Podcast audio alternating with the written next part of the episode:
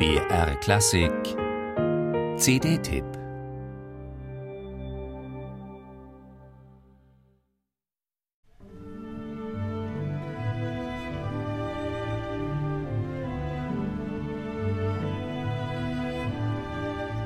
Wenn der König höchstpersönlich den Komponisten nach der Premiere einer neuen Oper zu sich in die Loge bittet, ist das für den Musiker ein Kompliment erster Güte. Fünf Jahre vor seinem Tod widerfuhr Giacomo Puccini diese Ehre am 11. Januar 1919 im römischen Teatro Costanzi. Der Beifall des Regenten galt der düsteren Dreiecksgeschichte Il Tabarro.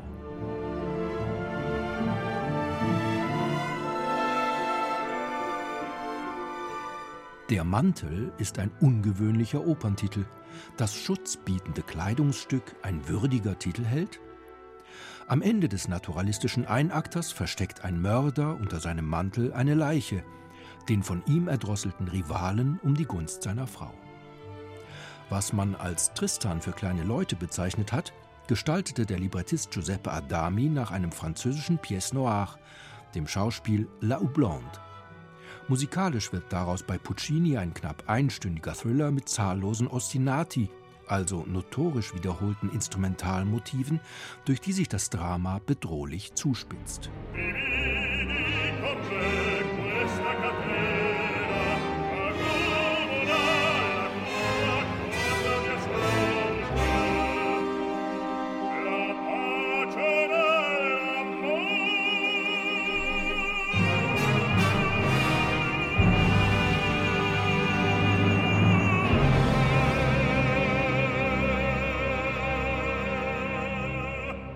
Es ist der Verlust des gemeinsamen Kindes, an dem diese Ehe zerbrochen ist.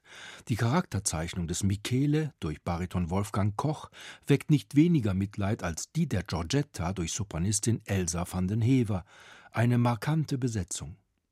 Für Luigi, das Mordopfer, wurde der 2016 verstorbene Johann Botha aufgeboten, der wie seine südafrikanische Landsfrau Elsa van den Hever hochdifferenziert Akzente setzt.